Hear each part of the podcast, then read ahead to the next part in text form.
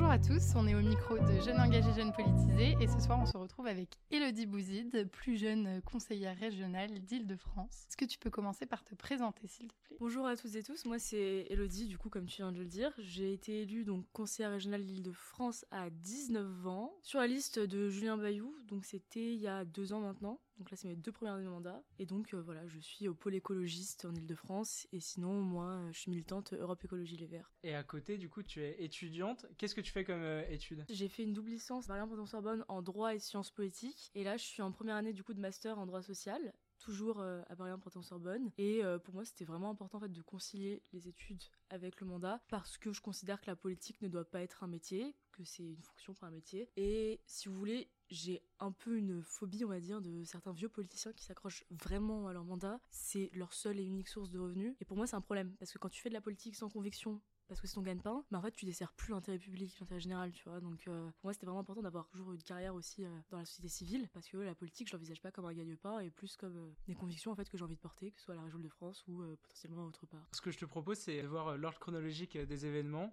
où as-tu commencé? Quand as-tu commencé? Pourquoi faire de la politique Est-ce que ça a commencé par ça d'ailleurs? Plein de raisons en fait. Ça a commencé très tôt en fait, je pense, parce que euh, moi, mes parents, donc on était très habitués à parler politique à la maison. Donc je pense que déjà ça a aidé parce que en parlant avec mes copains et tout, je me suis euh, rendu compte qu'il y a pas mal de gens qui ont un souci de légitimité sur les questions politiques. Quand on est jeune, la politique ça va être un truc vachement lointain dont nos parents parlent, mais euh, nous en tant que jeunes, c'est loin quoi. Et moi j'avais pas cette vision-là de la politique parce que j'en parlais souvent avec mes parents quand j'étais petite et du coup c'était accessible. Ce qui est un gros problème aujourd'hui, je trouve, c'est que la politique n'est pas assez accessible. Et moi je veux en fait qu'elle le soit plus. Très tôt on parlait de politique et tout. Et quand j'avais du coup 13 ans, je pense que c'est un peu là où je peux recommencer euh, les choses. J'ai regardé un reportage, donc ma professeure m'avait fait regarder un reportage au collège sur les abattoirs, donc euh, souffrance animale, tout ça, et désastre environnemental écologique que ça créé en fait la consommation de viande. Et j'ai été hyper choquée donc je suis rentrée chez moi et j'ai arrêté de manger de la viande. Et à partir de là mes parents me prenaient pas au sérieux au début mais à partir de là vraiment j'ai plus mangé de viande. Et j'ai commencé à avoir une réflexion donc euh, dans un premier temps écologique environnementale. Mais progressivement en fait il y a eu la justice sociale et toutes ces choses en fait en grandissant qui ont fait que pour moi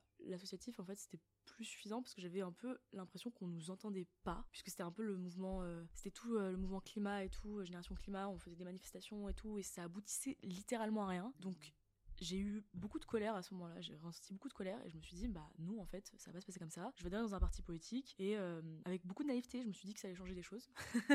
Mais en tout cas, même si euh, je suis pas écoutée au niveau national comme euh, tous les jeunes, je pense, je suis écoutée au sein de mon parti et je suis dans un cercle de réflexion avec des gens qui pensent comme moi, ce qui fait énormément évoluer aussi ma propre réflexion, puisque tu as toujours même malgré tout des divergences et c'est hyper intéressant en fait de militer dans un parti politique, pas que pour la politique en soi, mais aussi pour toute la réflexion personnelle que tu te fais sur tellement de sujets. Et c'est pour ça, tu vois, moi, quand je parle à des potes qui me disent euh, Ouais, non, mais moi, la politique, ça me fait chier et tout, j'ai envie de leur dire Mais en fait, tout est politique. Tu penses que la politique te fait chier parce que pour toi, la politique, c'est euh, plateau BFM TV, euh, un truc un peu relou sur Mais les punaises de lit, Michel, est-ce que c'est vraiment un sujet? Non, c'est pas que ça, la politique, c'est vraiment plein de trucs. Tout ce qu'on fait, en fait, est politique. C'est hyper intéressant. Et c'est pour ça aussi que j'ai un peu envie de dire aux gens Mais adhérez dans des partis, voyez ce que ça donne, même dans des associations, c'est hyper politique et vous vous rendrez compte que, en fait, bah, c'est hyper intéressant. Et alors, comment est-ce qu'on passe de militante dans l'associatif à des militante en politique Et surtout, comment est-ce qu'on prend de la place dans un parti et qu'on arrive à être nommé sur une liste régionale Pour passer de l'associatif au politique, ça, en vrai, c'est pas, pas compliqué, c'est juste un choix personnel. Moi, l'associatif, j'aimais beaucoup et j'aime encore beaucoup aujourd'hui, mais c'est vraiment, j'ai envie de me politiser, de faire entendre une voix et tout, donc je suis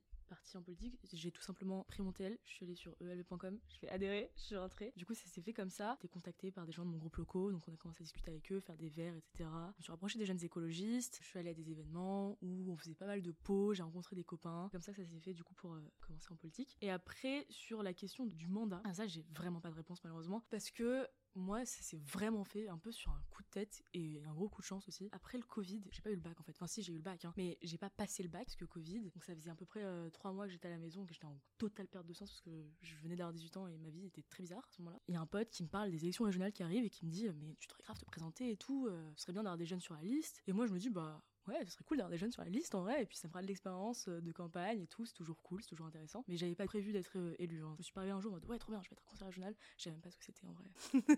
Donc euh, voilà, on va commencer par là. Je me suis présentée et au final, ça a bien pris parce que effectivement, c'était intéressant d'avoir une jeune sur la liste. Et moi, je me rendais pas vraiment compte à ce moment-là parce que euh, quand j'étais du coup euh, placée sur la liste euh, deuxième de liste dans le 92, j'ai eu hyper peur. C'était une grosse gifle en fait. J'avais hyper peur parce qu'en fait le truc devenait réel et je savais que j'allais être élue alors que je venais de rentrer à la fac. Mes préoccupations c'était les partiels. J'étais pas prête pour tout ça. Et il y avait des journalistes et tout et moi je me cachais tout le temps derrière les autres élus ou derrière les autres candidats plutôt parce que j'ai 18 ans. Vous voulez je raconte quoi? Enfin moi je, je, sais pas, tu vois. Si on me pose des questions pièges et tout, je savais pas répondre. Donc j'avais aucune légitimité dans la tête. J'avais super peur de tout. Et en fait j'ai réalisé que c'était un peu bête de partir de ce postulat là parce que certes j'ai moins de temps de vie que mes collègues, on va dire, euh, accomplis en tout cas, mais euh, j'ai ma propre expérience, on a aussi quelque chose à apporter, tu vois, c'est pas vraiment la même perception des choses, même si évidemment, enfin, c'est tout aussi riche, c'est pas la même perception et je trouve que c'est important d'avoir ce petit twist aussi dans les candidatures qu'on pousse en politique, parce que c'est ça en fait, la démocratie et la citoyenneté à mon sens, c'est que si on nous donne le droit de vote à 18 ans, bah ça veut dire qu'à 18 ans on peut être présenté, ça me paraît absolument logique, et à partir de ce postulat-là, je me suis dit, bah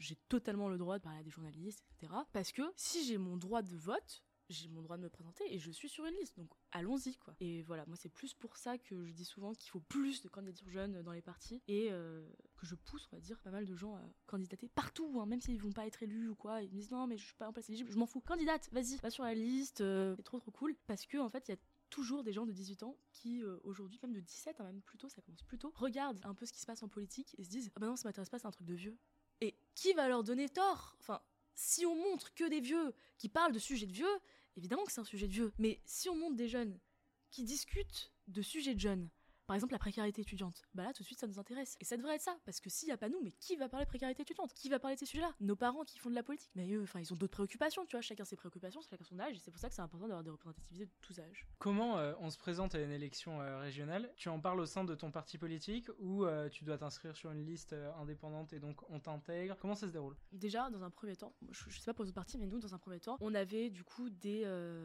élections internes, des désignations plutôt on va dire, mais il y avait quand même un vote où euh, on proposait des candidats et ensuite les adhérents avaient voter et ça a fait donc une liste. À partir de ça donc on présente la liste et cette liste du coup est déposée administrativement et c'est à partir de là que tu es officiellement euh, candidat ou candidate. Mais euh, nous de notre côté on n'avait pas fait énormément de démarches, c'était surtout le parti qui avait fait la liste, donc la direction de campagne etc qui avait déposé la liste etc avec Julien Bayou, tête de liste et moi j'avais rempli un CERFA et sinon c'est tout. Voilà, mais c'est souvent le parti qui s'en occupe. Dépendamment des partis j'imagine que c'est pas exactement pareil pour les méthodes de désignation. Nous, c'est vrai qu'il y avait eu des élections internes avec euh, des méthodes de désignation qui commençaient très tôt, quasiment un an avant les élections. Et souvent, en fait, quand tu es dans un parti politique, ils t'envoient un petit mail en mode euh, Bonjour, il y a les élections régionales qui approchent, euh, y a-t-il des candidats? Et c'est là que tu réponds Oui, moi. Et t'envoies une profession de foi avec euh, une petite photo et un CV. C'était très marrant comme moment parce que moi, mon CV, il y avait rien dessus. Lycée Alexandre Dumas, baccalauréat scientifique. Enfin, vraiment, c'était drôle quoi. Et j'avais trop honte de l'envoyer, mais je l'ai fait. C'était ça en gros pour les formalités. Et du coup, tu nous l'as dit, tu visualisais pas forcément le rôle de conseillère régionale avant l'élection. Comment ça s'est passé, ta prise de poste? Comment est-ce que tu as à t'apprivoiser ce mandat. Et euh, aujourd'hui, quelle est ta journée type en tant que conseillère? Je pense au début, je réalisais même pas ce qui se passait. Enfin, vraiment, je, suis arrivée ici, j'étais l'enfant de service. Il y a que des gens euh, très âgés et très connus autour de moi, parce que à la région, on a quand même quelques stars, hein, quand même. Hein. T'avais euh, Valérie Pécresse qui est assez connue, Jordan Bardella, Pulvar, Autain. T'avais quand même pas mal de monde, tu vois, qui était assez connu. Et moi, j'étais, mais c'est les gens que je vois à la télé. Qu'est-ce que je fais ici? Je réalisais pas très très bien au début, mais je suis un peu allée avec le flow, quoi, et je suis pas posé outre mesure des questions. Le premier jour, c'était super drôle parce que en tant que euh, plus jeune élu du coup de l'hémicycle là, j'étais au perchoir donc euh, à côté de Valérie Pécresse. Et tout le monde du coup vient te voir un peu à ce moment-là en mode ah c'est vous la plus jeune. Ah bravo c'est bien et toi t'es mais qu'est-ce que je fais ici quoi? Mais qu'est-ce qui se passe? T'as tes potes qui t'envoient des messages en même temps en mode hey, je t'ai vu ok donc c'est très bizarre. C'était super stressant ouais. C'était hyper stressant comme journée. Et puis par la suite en fait progressivement tu t'habitues. Moi je me rappelle de ma première intervention. Je l'ai encore sur Insta et quand je la regarde mais j'ai envie de me tirer une balle. Parce que vraiment ça ça a beaucoup changé. Et c'est vrai que euh, la première intervention donc dans l'hémicycle quoi c'est super stressant comme moment. Tu dis quelque chose, enfin, souvent, euh, souvent, je sais pas, mais en tout cas, moi, c'était mes collaborateurs qui l'avaient écrit parce que je comprenais rien. Et j'étais en train de réciter un truc et tout. Et je l'avais préparé, mais comme un exposé, tu vois, je l'avais récité plein de fois la veille et tout. J'étais super stressée. Et donc, ça, c'était ma première intervention. J'avais hyper peur. Et maintenant, en fait, tu vois, deux ans après, mes interventions, euh, je les fais limite euh, la va-vite, tu vois. je plus vraiment de feuilles, en fait. Et je dis ce que je veux sur le sujet qui m'intéresse. Donc, ça fait sacrément une différence. Et en ce qui concerne ma journée type, du coup, maintenant, il n'y en a pas particulièrement. Ça qui est fou, en fait, dans ce métier. Enfin, dans cette fonction plutôt. T'as tout le temps des trucs un peu euh, comme ça qui tombent dessus. Moi, ma journée type, c'est surtout une journée d'étudiante. Et le reste du temps, euh, soit je suis à la région, je suis souvent à la région les vendredis en fait, soit euh, je suis donc dans des instances du parti. Donc ça peut être avec les jeunes écolos, manifs, comme ça, ou alors un conseil fédéral qui est genre le parlement du parti où je siège aussi. Ça peut être euh, un copain qui est euh, élu ou militant ou collaborateur qui dit d'aller prendre un verre avec lui. Ça peut être des rencontres du style euh, ouais on a l'assemblée tu veux venir? Et du coup en fait c'est tout le temps hyper random. Moi moi j'adore, vraiment j'adore parce que t'as pas une journée qui ressemble à celle d'hier tu vois. C'est tous les jours un nouveau truc et c'est hyper intéressant parce que c'est un peu ce que je disais au début en fait je trouve que le meilleur truc en fait en politique c'est vraiment que c'est tellement enrichissant parce que tu rencontres des gens qui sont calés euh, sur chacun leur thématique et au final euh, tu passes des fois euh, des heures à parler avec un mec qui est hyper renseigné sur un sujet absolument précis dont tu connais rien et tu ressors de la conversation en te disant mais waouh je savais pas que c'était aussi poussé quoi tu vois et ça c'est tout le temps hyper intéressant. C'est pour ça que je trouve ça hyper enrichissant et même pareil tu vois au niveau de la fac je trouve que c'est hyper intéressant de s'engager dans des syndicats ou dans des trucs étudiants parce qu'il faut pas faire que les cours. C'est aussi un moment tu vois on grandit on cherche on essaie un peu de voir ce qu'on aime ou pas. C'est hyper important de rencontrer des gens de discuter avec eux de tâter un peu le terrain sur plein de trucs. Moi, j'ai plein de potes qui sont orientés 4-5 fois, tu vois, et au final, euh, ouais, il faut pas avoir peur par pression sociale d'aller que dans un truc et de s'enfermer là-dedans. Par exemple, moi, le droit, tu vois, il y a plein d'élèves qui ont hyper peur avec le droit parce que c'est quand même assez dur. Ils se disent non, mais il faut que je révise tout le temps et tout. Moi, je suis plus en mode, ok, on chill, on va prendre le temps aussi de faire des rencontres et tout parce que c'est hyper important et je trouve ça plus important en fait que mes diplômes carrément. C'est à la fac donc c'est peut-être un peu différent mais comme on t'a dit on a rencontré Hugo Biolay qui lui est à Sciences Po donc plus compliqué pour euh, cumuler études et mandats parce que du coup il y a une obligation de présence. Comment ça se passe avec la Sorbonne? Est-ce que euh, du coup tu as un emploi du temps aménagé? Ou euh, pas forcément mais tu t'imposes quand même une petite rigueur sur les TD Avec la Sorbonne en fait quand j'ai été élue j'avais contacté mon directeur de licence du coup à ce moment-là qui m'avait dit que il y avait donc des aménagements pour les salariés. C'est un truc qui est prévu donc dans toutes les facultés je crois où tu peux passer donc euh, en examen terminal. Donc euh, à l'inverse du contrôle continu, t'as plus les TD, t'es plus obligé d'assister au cours et tout, tu, fais ce que tu veux. Mais par contre, tu vas présenter les partiels. Moi, il m'avait dit surtout ne fais pas ça parce que je te sens venir, tu vas rien faire et tu vas présenter les partiels et tu vas rater ton année. Je me suis dit bon, je vais pas faire ça ça a l'air d'être un peu risqué comme pari. Donc j'ai euh, exactement le même parcours classique que tout le monde. Je suis obligée d'assister au TD, j'ai trois absences maximum, sinon je suis défaillante. En ce qui concerne les cours magistraux, enfin la fac c'est tout le temps à la carte, tu vois. Moi j'y vais à aucun. C'est un truc avec mes potes à la fac, c'est qu'ils disent qu'ils me voient que pour les pré-rentrées ou pendant les partiels en amphi. Mais ce que je fais par contre, c'est que j'achète vraiment les manuels ou alors je demande à des potes de me donner les cours et j'essaye d'être vraiment rigoureuse sur ça. Là par exemple, tu vois, c'est les vacances scolaires. Je vais reprendre toutes les mineurs que j'ai pas bossé euh, jusqu'à maintenant parce que je sais que euh, voilà, faut avancer quand même un petit peu, parce y a l'autre qui arrive et tout. Donc j'essaie vraiment de m'imposer une rigueur au niveau des cours. Et par contre, ouais, je continue à assister au TD, à rendre mes devoirs et tout, et à essayer d'être consciencieuse au max sur ça. Mais ce qui fait qu'en fait, souvent, la vie politique et la vie euh, du coup euh, étudiante se chevauchent. Genre euh, des fois je suis à la région, bah là tu vois typiquement je faisais tout à l'heure, j'étais à la région mais je suis en train de, travailler sur un exposé droit du travail approfondi, voilà. Ouais, ça m'arrive souvent donc d'être soit à la région en train de bosser des trucs pour la fac ou d'être à côté de la fac dans un café ou quoi, à parler avec des potes qui soit sont en politique ou alors à moi préparer un amendement, tu vois, juste après les cours. Du coup, c'est hyper marrant en fait. C'est pour ça en fait, il y a pas de journée type, tout se chevauche et moi je trouve ça vraiment merveilleux. Concernant ton campus, est-ce qu'il y a beaucoup de jeunes qui sont engagés? Est-ce que tu penses qu'il y a un lien? Déjà, je partage le constat. Moi, je trouve qu'il y a des filières qui sont plus ou moins engagées et c'est. J'ai même pas envie de dire que c'est malheureux en fait, parce qu'encore une fois, l'engagement ça dépend du volontariat aussi. Je pense qu'il y a une partie de désintéressement personnel, tu vois, et peut-être des gens qui se disent que ça les intéresse pas du tout la politique et que, je sais pas, ils veulent faire des études de musique ou peu importe. Ils ont le droit d'avoir absolument leur centre d'intérêt. Moi, j'ai fait des études de sciences politiques, donc de fait à la base, enfin, et de droit, de fait à la base, généralement les gens étaient plutôt intéressés par la politique, donc ouais, forcément, il y a ce côté personnel, mais, et je trouve ça important, il y a aussi euh, ce qu'on te donne tu vois, la fac comme euh, possibilité. Nous, euh, c'est vrai qu'à Paris 1, donc en tout cas euh, dans les sciences de sciences politiques et de droit, t'as déjà le facteur social environnant.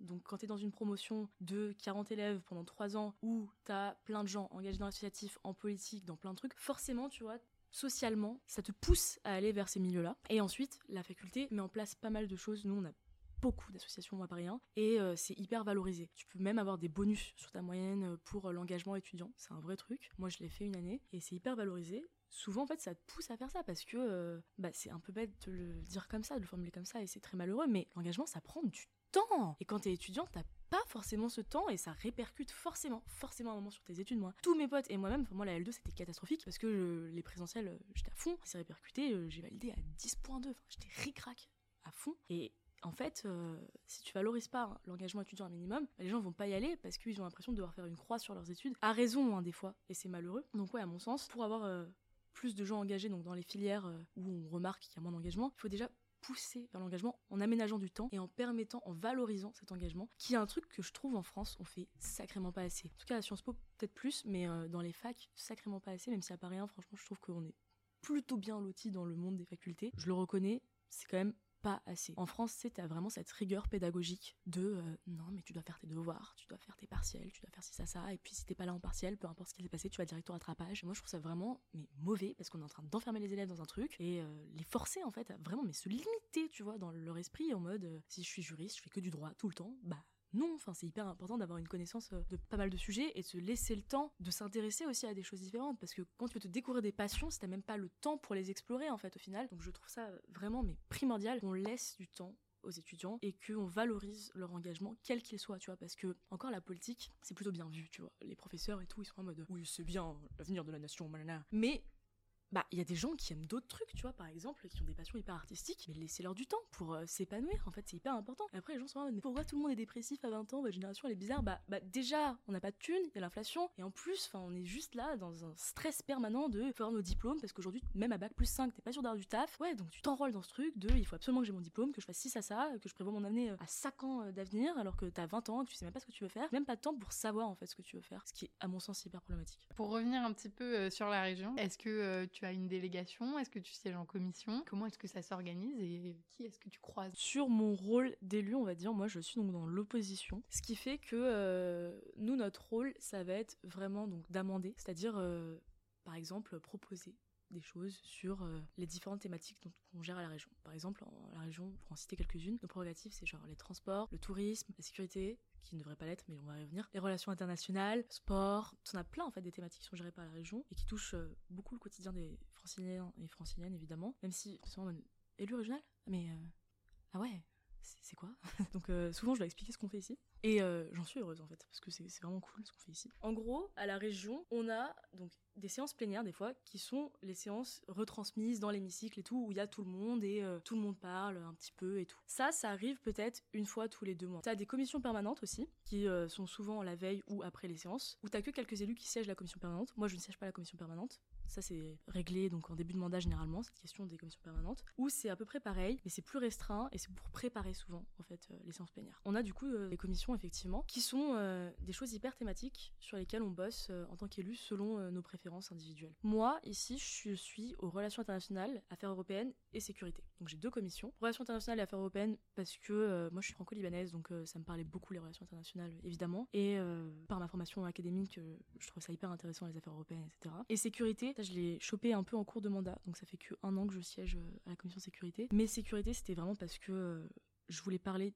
du sécuritaire de gauche. Je trouve qu'on n'a pas assez de sécuritaire de gauche. Et c'est un problème parce que du coup, on laisse tout le champ à la droite, voire même surtout l'extrême droite. Et moi, je suis pour qu'on réinvente le discours sécuritaire et que ce soit pas tabou. On a le droit de se dire qu'on a envie d'être safe. Et être safe, c'est pas juste euh, les conneries, hein, vous m'excusez le terme, qu'on nous sort à l'extrême droite. Quoi. Pour moi, être safe, c'est aussi la question de la sécurité des femmes, la question de la sécurité dans les transports, la sécurité alimentaire. Enfin, tout ça, c'est de la sécurité en fait. Et il faut en parler et c'est hyper important. Donc c'est pour ça que je suis allée à la commission sécurité. Les commissions, on va dire que c'est à peu près une fois par mois. Ce qu'on y fait, c'est que souvent on a des rapports qui tombent euh, la veille ou quelques jours avant, mais généralement c'est un peu dernière minute. Et donc toi tu lis les rapports, qui sont euh, souvent des rapports euh, prévisionnels de on va répartir comment nos dépenses. Et une fois que tu as lu ces rapports, en commission, en tant que commissaire, tu peux poser des questions pourquoi on met de l'argent ici et pas là, pourquoi on finance ça comme ça? Et tu peux aussi donner ton avis par le vote en fait, parce qu'on vote les rapports et tu peux faire soit pour, soit contre, soit ne prends pas part au vote, soit abstention. Et à partir de là, le rapport est soit adopté, soit refusé. Vu qu'on est dans l'opposition, c'est souvent adopté. Et après, euh, sur la base de tout ce petit travail-là, se construisent donc les séances plénières avec les grandes thématiques générales où tous les élus siègent. Et en séance plénière, on revote à nouveau donc sur tout le reste qu'on a fait. Et à ce moment-là, on peut aussi donc amender ce que j'expliquais au début. Donc euh, faire des sortes de contre-propositions, tu vois, c'est un peu une Uno Reverse. On va affecter 15 millions ici, on est en mode ok, mais est-ce qu'on peut mettre un million aussi là-bas Souvent aussi, nos amendements ne sont pas acceptés malheureusement. Et euh, voilà, enfin le reste du temps, sur le reste de la séance, on vote. Et souvent nos votes ne servent pas à grand chose aussi, parce que nous sommes minoritaires encore une fois. Donc euh, en réalité, nous, notre euh, travail, on va dire, en tant qu'opposition, c'est surtout quand même de construire une opinion de ce que serait la région si la présidence était à gauche. C'est un peu sur ça qu'on se base. C'est un discours qu'on veut essayer de faire entendre aussi auprès des journalistes et tout. C'est pour ça que pour nous, la communication externe est hyper importante. Même si, à mon grand regret, la région, je sais pas pourquoi, mais c'est pas trop stylé. Du coup, tu vois, il y a moins d'attention sur nous, on a moins de journalistes et tout, alors que, en fait, ça touche vraiment le quotidien des gens. Et c'est ce que j'aime bien dans ce mandat, c'est que c'est hyper euh, pragmatique. Donc, ouais, nous, c'est hyper important pour nous de communiquer, on va dire, à l'extérieur, même si on, le fait pas assez, malheureusement, parce qu'on n'a pas assez de moyens. Et voilà, donc de construire un peu euh, tout ce discours et euh, d'imaginer comment on pourrait reprendre la région pour les prochaines élections et quelle serait notre notre région à nous. Quoi. Au niveau de la disposition, tu nous expliquais que le travail d'opposition était un peu compliqué. Comment c'est réparti dans l'hémicycle de la région Bon, la majorité du coup est républicaine. Les groupes d'opposition, vous êtes à peu près combien De quel parti En gros, tu as l'extrême droite, on va dire, eux ils sont 18 je crois, 15, entre 15 et 18. T'as la droite de Pécresse qui sont ultra majoritaires, donc c'est pour ça que tout passe. Puis t'as les socialistes qui sont aujourd'hui, il me semble, 17. T'as nous, on est 18. Ensuite, t'as les insoumis qui doivent être 6 ou 7. Puis t'as les communistes qui sont euh, un peu près pareils. Parce qu'en dessous de 5 personnes, en fait, tu peux pas faire un groupe déjà. Euh. Puis il y a aussi des gens qui sont non inscrits. Bon, il y en a peu, hein. Je trouve que c'est intéressant de le dire aux, gens, en fait, euh, parce que souvent on parle pas des non inscrits, mais euh, des gens qui vont être élus sur une liste et qui après, il y a des problèmes en interne ou quoi, et ils partent. Et ils sont non inscrits, donc c'est-à-dire qu'ils siègent quand même, mais ils sont pas affiliés. Donc ils sont souvent au fond de l'hémicycle et donc ils ont absolument le droit de vote hein, et toutes les indemnités comme tout le monde et tout. Ils ont le droit d'aller en commission aussi. Mais souvent, en fait, euh, c'est un peu ingrat comme position parce que euh, t'as pas de temps de parole, en fait, si t'es non inscrit, parce que les temps de parole sont répartis euh, selon la taille de ton groupe, en fait. Donc, non inscrit, ouais, tu peux pas parler. Moi, j'aimerais bien que tout le monde puisse parler un peu comme sur le modèle de l'Assemblée, si tu veux, avec plus de temps de parole, parce que nous, en fait, ici, en tout cas, on est très, très limité sur le temps de parole. On a des fois une minute donc une minute pour présenter un amendement quoi vraiment c'est pour ça que je t'ai dit je faisais plus de, fiches en fait parce que en une minute j'ai juste le temps de lâcher trois punchlines et après madame Valérie tu vois elle se plaint du fait qu'on lâche que des punchlines et qu'on poste sur Twitter mais tu me coupes ma parole. Enfin, je peux faire que ça. Je peux pas dire, je peux pas rentrer dans le fond en une minute. Donc, euh, forcément, je vais te taquiner, quoi. Donc, euh, voilà, c'est comme ça à peu près, on va dire, les, forces. Est-ce que tu penses que les parlementaires écoutent assez les jeunes euh, lorsque tu prends la parole ou lorsque d'autres jeunes collègues à toi prennent la parole? Ça dépend qui, ça dépend sur quel sujet. Moi, c'est vrai que je me suis souvent sentie infantilisée. Hein.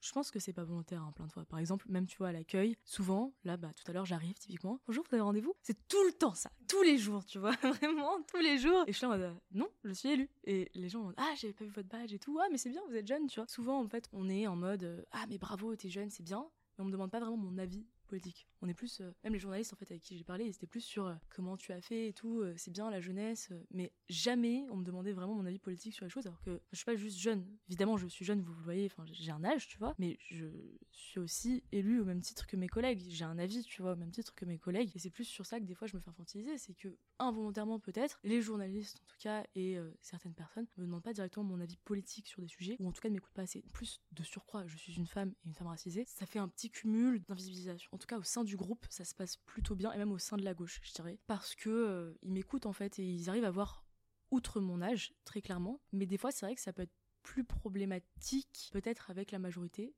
parce que je suis dans l'opposition aussi, ça doit jouer. Tu vois, si j'étais une élue chez eux, probablement qu'ils m'écouteraient plus, c'est certain. Ouais, par exemple, en commission sécurité, euh, pour, être très concrète, c'est vraiment euh, un truc hyper masculin. C'est quand même euh, majoritairement des hommes dans cette commission. Et moi, je suis la petite fille, 21 ans, 1m57, qui débarque, qui veut parler de sécurité avec des grands bonhommes, tu vois. Et souvent, là, dans cette commission, j'ai l'impression qu'on m'écoute pas, qu'on m'infantilise. Et ce que j'ai fait, c'est que du coup, dans une séance, j'ai pété un câble face au vice-président Pechnard et je lui dis non mais en fait je sais lire hein, parce qu'il m'avait fait une petite réflexion un jour comme ça en mode je pense que vous n'avez pas eu rapport si si je, je, suis jeune mais je sais lire et c'était un peu mon issue du coup c'était vraiment extérioriser le truc un peu lui mettre la honte même si euh, j'espère qu'il m'en veut pas trop. Hein.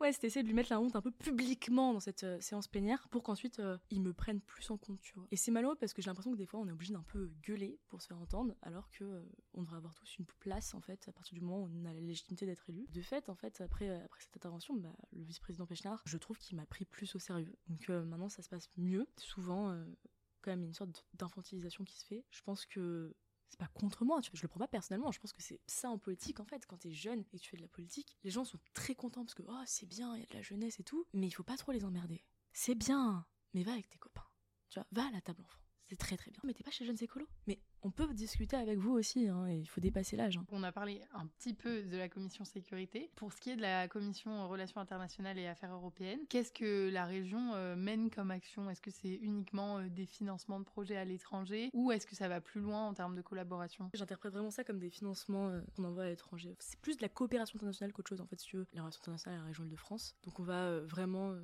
financer par exemple la francophonie, tu vois, au Maroc trucs comme ça.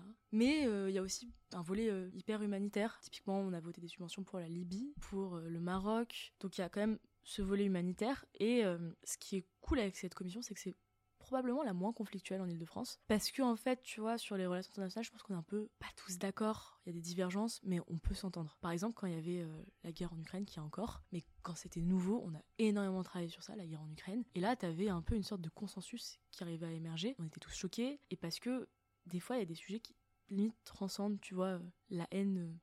C'est un peu fort la haine, mais la défiance que tu peux avoir envers d'autres élus et, c'est pour ça que cette commission m'intéressait aussi. C'est parce que je trouve ça intéressant de dépasser tous ces clivages. Mais après, euh, les commissions euh, relations internationales, faut pas penser que c'est un truc euh, énorme où on n'est pas à l'Assemblée nationale, tu vois. Enfin, les relations internationales, c'est pas la région de France qui s'en occupe en France. Pas de diplomatie, c'est ce que je veux dire. Nous, on est vraiment dans la coopération internationale, envoi d'aide, etc.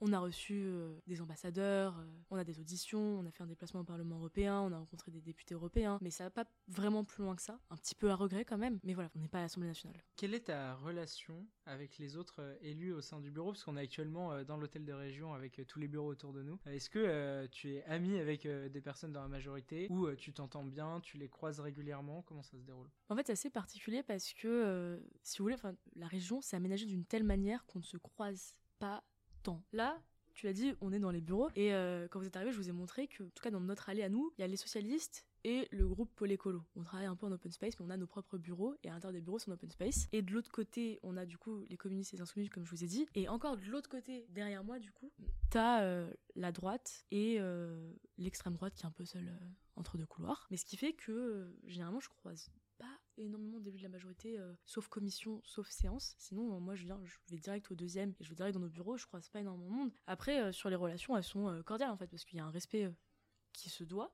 Et moi, j'ai pas d'animosité envers les gens, tu vois. Moi, je. Enfin, même s'il y a des gens qui sont de droite, moi je suis de gauche, on n'a pas les mêmes convictions, on n'a pas les mêmes valeurs. Je respecte le fait que euh, puissent avoir leurs idées, et c'est ça aussi le débat démocratique. Moi, je parle à tous les gens qui sont dans le champ républicain. J'exclus, du coup, certaines personnes du champ républicain. Mais sinon, pour le reste, enfin, il n'y a pas de sujet, pas de débat, et même j'irai plus loin que ça. Enfin, moi, dans la vie au quotidien, j'ai des amis macronistes.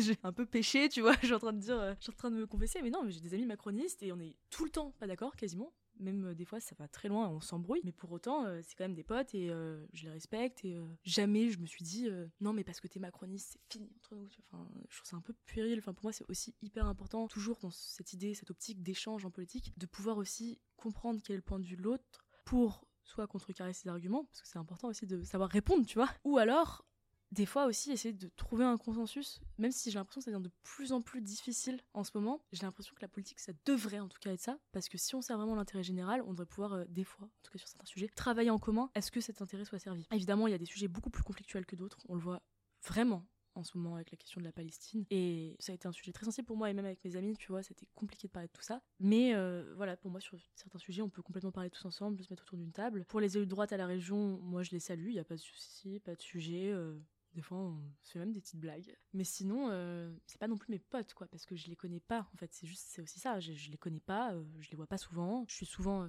dans les locaux de gauche, on va dire, entre guillemets. C'est quand même aménagé comme ça, mais encore une fois, t'as PSELV et de l'autre côté, LFI et communiste. Du coup, t'as genre deux locaux de gauche, on va dire. Mais ouais, moi, je suis souvent au deuxième, ici. Donc, je parle beaucoup plus souvent à des gens de gauche. Et ouais, j'ai des gens avec qui je m'entends super bien, que ce soit donc au PS, chez les Insoumis, chez les communistes ou, ou chez les Verts pareil, même à gauche, point de divergence, mais c'est pas grave et même tant mieux des fois d'avoir des points de divergence parce que euh, on discute et euh, ça permet aussi souvent de faire bouger un peu ton opinion sur certains trucs, accepter certains trucs ou alors être serein dans le fait que tu n'es pas d'accord et euh, rester sur ta position. Donc voilà, après moi aussi par proximité d'âge, on va dire, je suis souvent plus pote avec euh, les chargés de mission, donc les collaborateurs, que les autres personnes. Moi, je me sens super bien avec les collaborateurs, mais parce qu'en fait, euh, on a le même âge, tu vois. Donc, euh, sur d'autres sujets, quand on parle pas que de politique, etc., moi, je me vois mal parler à des grands adultes de l'âge de mes parents, de mes problématiques perso, de mes copains, ma vie, tu vois. C'est bizarre un petit peu, alors que les collaborateurs, c'est beaucoup plus simple et facile d'accès, donc je leur parle, on va dire, beaucoup plus à cœur ouvert, en tout cas, que je ne le fais avec des élus plus âgés, où j'ai l'impression quand même de devoir tenir un rôle en tout cas à leurs yeux. Et du coup, forcément, c'est pas la même chose, même si euh, je m'entends très bien avec eux aussi. Hein. Tu nous l'as dit en début d'interview, il y a quand même des personnalités à la région qui sont euh, ultra euh, médiatisées et qui sont euh, notamment actuellement en campagne. Comment est-ce que ça se passe par rapport à l'ambiance globale de la région? Parce que même si tu nous as dit que c'était pas forcément une institution qui était ultra médiatisée, est-ce que ça peut être pesant parfois? Complètement, en vrai. On ressent l'impact à chaque fois qu'il y a des élections. On le ressent vraiment ici parce que tu t'as des alliances qui se forment, t'as des gens qui parlent avec d'autres gens, t'as des discussions de couloir où on les regarde et on se dit ah mais ils sont en train de dire c'est une alliance qui est en train de se former, il faut faire gaffe parce que pour les sénatoriales là, c'est sans mauvais, tu vois. Enfin, il y a des trucs comme ça des fois qui se font et pareil, enfin sur la séquence présidentielle, bah, nous notre présidente était candidate euh, pour les présidentielles, donc Valérie Pécresse, et euh, bah, elle était moins souvent là. Du coup, ça nous a impacté aussi dans notre travail, je trouve. Et puis au-delà de ça, on sentait quelques fractures à droite. C'était aussi euh, difficile comme moment parce que nous aussi on avait notre campagne à gérer. Et puis après la campagne, elle avait l'air vraiment très fatiguée. Et du coup, ouais, forcément, tu vois, ça déteint quand t'es présidente de région ou tu ressors d'une campagne euh, présidentielle. euh, forcément, ça déteint. Et puis euh, dans le discours aussi, dans le débat, bah pareil, des fois tu te fais clasher sur des actions que t'as pas faites à la région mais à la présidentielle parce que ta personnalité politique n'est pas que celle de la région, tu vois. Et ça interroge quand tu viens d'être élu présidente de région, que tu pars forcément donc dans une campagne présidentielle. Ça interroge et beaucoup de gens trouvent ça à regret. Et là je parle de Valérie Pécresse, mais c'est le cas de plein d'autres gens qui candidatent ailleurs, tu vois, forcément, que ce soit en interne ou en externe. Quand je dis ça, c'est-à-dire dans ton groupe, tes alliances politiques ou tes opposants. Dans tous les cas, ça interroge forcément et euh, ça impacte forcément le travail. Mais après, enfin, on est humain, on n'est pas juste des administrateurs, qui, qui, qui bossent à la région que sur des thématiques régionales. Donc forcément, il y a une sorte d'émission de la vie euh, extérieure dans la région. Et puis au-delà de ça, vu qu'en politique tout est un peu fluide et qu'on se connaît beaucoup entre nous, tu vois, même les parlementaires, euh, genre l'Assemblée, le Sénat et tout, on les connaît plutôt bien. Donc forcément, tu prends peut-être une petite partie du débat, mais c'est pas forcément regrettable dans certaines conditions.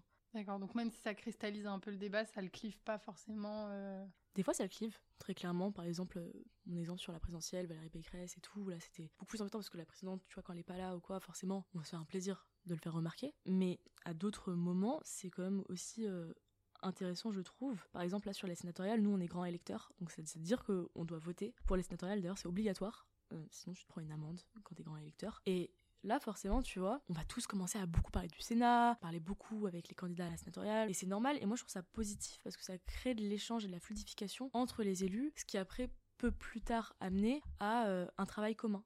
Parce qu'on ne travaille pas que à la région ou que à l'Assemblée ou que. Enfin, souvent nos luttes se recoupent et c'est hyper intéressant de parler avec un autre élu qui n'a pas le même mandat que toi, qui peut prendre le relais sur euh, ton travail à l'Assemblée, par exemple. Ou à l'inverse, un élu qui est à l'Assemblée, qui veut te parler euh, de quelque chose, d'une thématique à lui qui lui est propre, peut venir voir un élu régional pour lui dire euh, voilà, enfin moi je travaille sur ça en ce moment et tout. Est-ce que tu penses qu'au niveau de la région, on peut essayer de faire des choses à ce sujet-là? Et souvent on fait du travail commun en fait. Et c'est pour ça que je te dis que c'est des fois aussi très positif cette émission de l'extérieur. Souvent du travail commun qui aboutit à une sorte de convergence des luttes qui est in fine positive à mon sens. Parce qu'on se bat pas seul dans une seule administration, c'est vraiment un travail commun sur toutes les administrations et que tu partes de la mairie à euh, l'Assemblée nationale, ce sera la même chose, il y aura toujours un débat et comment on peut mener des problématiques nationales au local ou l'inverse, comment on fait émerger une problématique locale, un sujet national et c'est hyper important parce que ça aboutit à des mobilisations qui des fois fonctionnent. Et euh, je me pose la question, du coup, euh, en termes de collaboration, la NUPES est apparue après euh, votre élection à vous. Qu'est-ce que ça a eu comme conséquence à la région? Est-ce que ça a créé des fusions de groupes? Qu'est-ce que ça a entraîné? Au début, ça n'avait pas trop d'impact parce que nous, on fonctionne d'une telle manière. Depuis le début, en fait, vu qu'on a eu une liste commune au second tour, on se connaissait tous assez bien et depuis le début, on fonctionne en intergroupe. Ce que ça veut dire, c'est que les présidents ont souvent des réunions tous ensemble. Ils discutent souvent donc des amendements que chacun va déposer, etc.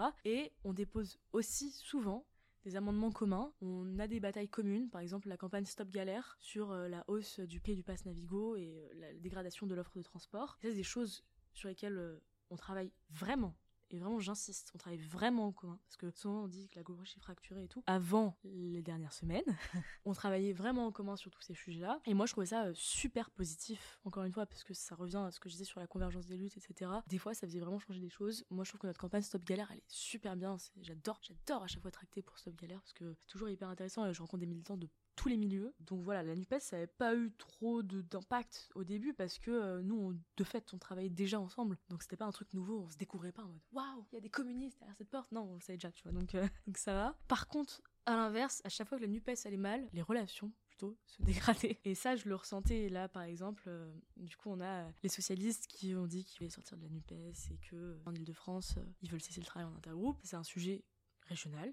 On va devoir gérer à ce niveau-là, voir comment on fait. On va voir comment ça se déroule parce que c'est tout à fait récent à ce que je dis. Visiblement, le travail en intergroupe va être un peu suspendu. euh, en tout cas pour les prochaines semaines. Et moi, j'espère en tout cas qu'on pourra reprendre un moment ce travail intergroupe. Et voilà, donc quand la NUPES va mal, on le sent dans nos relations. Mais à la région, on n'est pas NUPES, on est en intergroupe parce qu'on existait déjà avant la NUPES. Enfin, ce travail était existant, donc euh, j'ose espérer qu'il continuera tout le temps comme ça, en fait, même euh, post-NUPES, tu vois, si post-NUPES doit y avoir, même post-NUPES, euh, moi je veux qu'on travaille en commun. Quelle critique tu, tu fais de ton mandat depuis que tu as commencé et qu'est-ce que tu espères à l'avenir? Une critique que je fais, en tout cas, sur mon travail vraiment personnellement, ça va être de peut-être souvent pas comprendre assez certaines choses et par crainte d'être jugé sur une incompréhension que j'ai, ne pas forcément demander des fois et laisser couler.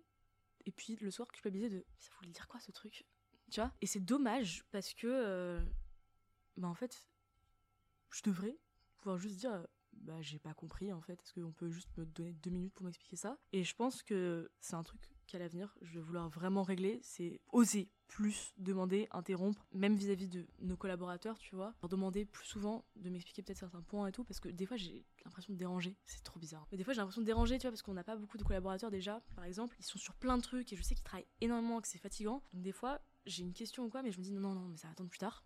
Premier truc ça va être vraiment d'oser demander quand je ne sais pas parce que ne pas savoir, c'est dramatique, je le trouve en politique. Et surtout quand tu parles que tu ne sais pas, là c'est vraiment un problème. Je me limite, tu vois, j'essaie de pas parler sur des sujets où je ne connais pas, parce que je ne connais pas, mais je ne connais pas parce que je n'ose pas demander, donc il faudrait que j'ose demander pour connaître et puis ensuite parler. Ça va être euh, une critique. Et puis euh, après, plus globalement sur le mandat, j'aurais voulu en tout cas que ce soit moins vain, dans le sens où... Euh, là encore une fois vu qu'on est dans l'opposition nos amendements ne passent pas etc des fois ça frustre vraiment des fois ça frustre parce que quand c'est une cause qui tient vraiment à cœur. Moi, c'est souvent les choses sur les étudiants, tu vois, et que ça passe pas, t'as juste envie de te barrer de l'hémicycle. Là, vous êtes tous idiots de toute façon, et je rentre chez moi, tu peux pas faire ça? Ouais, j'aimerais que ce soit moins vain et qu'on arrive à plus communiquer. Et pour moi, c'est la seule issue. Plus communiquer, plus faire entendre notre voix, plus faire comprendre ce qui se joue à la région. Parce que pareil, la vulgarisation, mais c'est méga important. La région, c'est un truc un peu obscur dans l'imaginaire commun. À raison, hein, parce que euh, on est un Satouin ici et, et beaucoup de gens ne, ne savent pas euh, ce qu'on fait. Pour moi, ouais, vulgariser ce qu'on fait, parce que à la différence de l'Assemblée nationale, où tout le monde a pris une idée de l'Assemblée nationale, la région, euh, c'est pas très connu. Et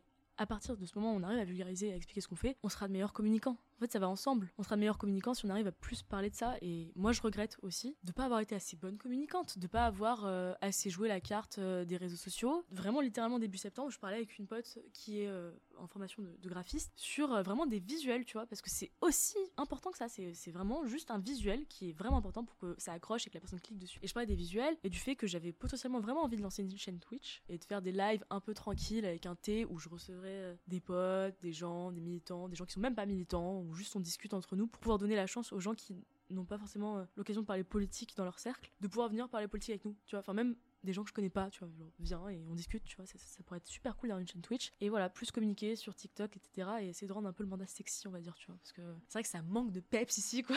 Donc euh, j'aimerais vraiment que les gens s'intéressent à la région. Je suis prête à faire des concessions et à essayer de rendre ce mandat plus fun. Voilà, je pense que c'est vraiment important. Et puis, encore une fois, vu que je suis la plus jeune, tu vois, quand je dis ça, les gens se disent, mais c'est un peu un truc de jeune, tu vois. Mais ils se rendent pas compte que c'est primordial. Et j'aimerais, vraiment, j'aimerais que nous, polycolos, nous soyons euh, les précurseurs de ça à la région et qu'on lance un truc, tu vois, des chaînes un peu partout et que les gens voient ce qu'on fait, vraiment même matériellement, tu vois. Par exemple, euh, comment j'entre dans la région Île-de-France? Tu vois, c'est des trucs aussi débiles que ça des fois, mais c'est mais tu sais par exemple, genre ouvrir le courrier, tu vois, c'est quel type de courrier que je reçois, tu vois? Enfin, c'est des trucs bêtes, mais moi avant de rentrer en mandat, je ne savais pas. Enfin, il y a plein de choses surprenantes qui sont vraiment mais pas spécialement euh, vues comme intéressantes, mais que moi je trouve quand même intéressantes de montrer sur le quotidien d'un élu et euh, mais ça fait quoi en fait un élu? OK, ça parle, on le voit ça des fois, mais ça fait quoi au quotidien? Quand il n'est pas en séance, quand il n'est pas en train de parler, bah on ouvre des courriers, on va en commission, on travaille des rapports, etc. Et moi, c'est aussi ça que j'ai envie de montrer, un peu les backstage de la région et de france Ah, ça pourrait être le nom d'une série, quoi. Qu'est-ce que tu dirais à un jeune qui n'est pas engagé actuellement afin de le pousser à s'engager? J'ai un peu envie de dire à un jeune, on va dire quelqu'un de très jeune, tu vois. Par exemple, quelqu'un qui, qui vient d'avoir 18 ans, qui démarre dans la vie en tant que jeune adulte, parce qu'il a la majorité mais il se sent pas encore adulte et tout, et qu'il a peur parce que ça fait beaucoup, 18 ans d'un coup, bah j'ai envie de lui dire mais en fait fais-toi kiffer. C'est aussi simple que ça.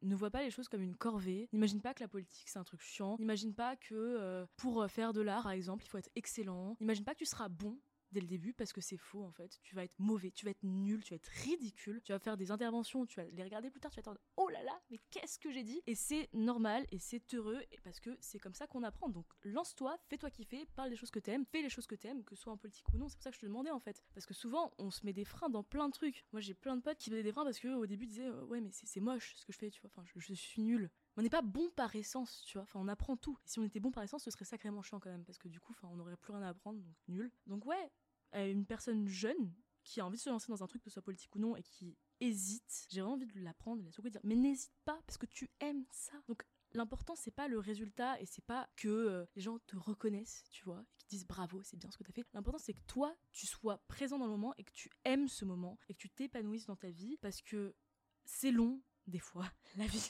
Et tu vas faire des études qui, des fois, vont être chiantes. Ou pas, hein, mais des fois, ça va être très chiant. Et si t'as pas ce temps où tu peux faire ce que t'aimes, moi, la politique, par exemple, ça a été ça. Moi, la politique, ça m'a fait tenir en L2, par exemple, parce que j'avais l'impression d'être nulle en droit. Aujourd'hui, je suis juriste, tu vois, donc c'est drôle. Et j'étais dépitée et découragée. Et en fait, je faisais de la politique à côté et j'adorais la politique. Et du coup, ça me faisait passer un peu le temps, tu vois, ça me faisait passer l'année, c'était plus simple. Et j'ai envie de dire à une personne jeune, bah fais pareil. Fais pareil, parce qu'il y a des choses que tu vas devoir faire par corvée et c'est important que tu les fasses, bien sûr, mais sur ton temps libre, fais-toi plaisir. Fais-toi plaisir, fais ce que tu veux et n'aie pas peur, surtout n'aie pas peur du jugement des autres. Parce que ça, je trouve, c'est un truc qu'on est super perméable, notamment quand t'es jeune. Peu importe ce que tu fais, on va toujours avoir cette réflexion un peu bête de euh, ouais, mais euh, qu'est-ce qu'ils vont penser les autres et tout? Enfin, mais on s'en fout. Si dans deux ans tu vas pas t'en rappeler, n'y pense même pas. Ne serait-ce pas sur un truc que tu vas oublier dans deux ans, tu vois. Teste, et si t'aimes pas, par exemple, tu te lances dans un truc et au final tu te rends compte que t'apprécies pas, c'est pas grave, au moins tu le sais, au moins maintenant t'es sûr, et tu peux tenter un autre truc. Donc euh, vraiment, teste, fais-toi kiffer, fais-toi plaisir, et tente le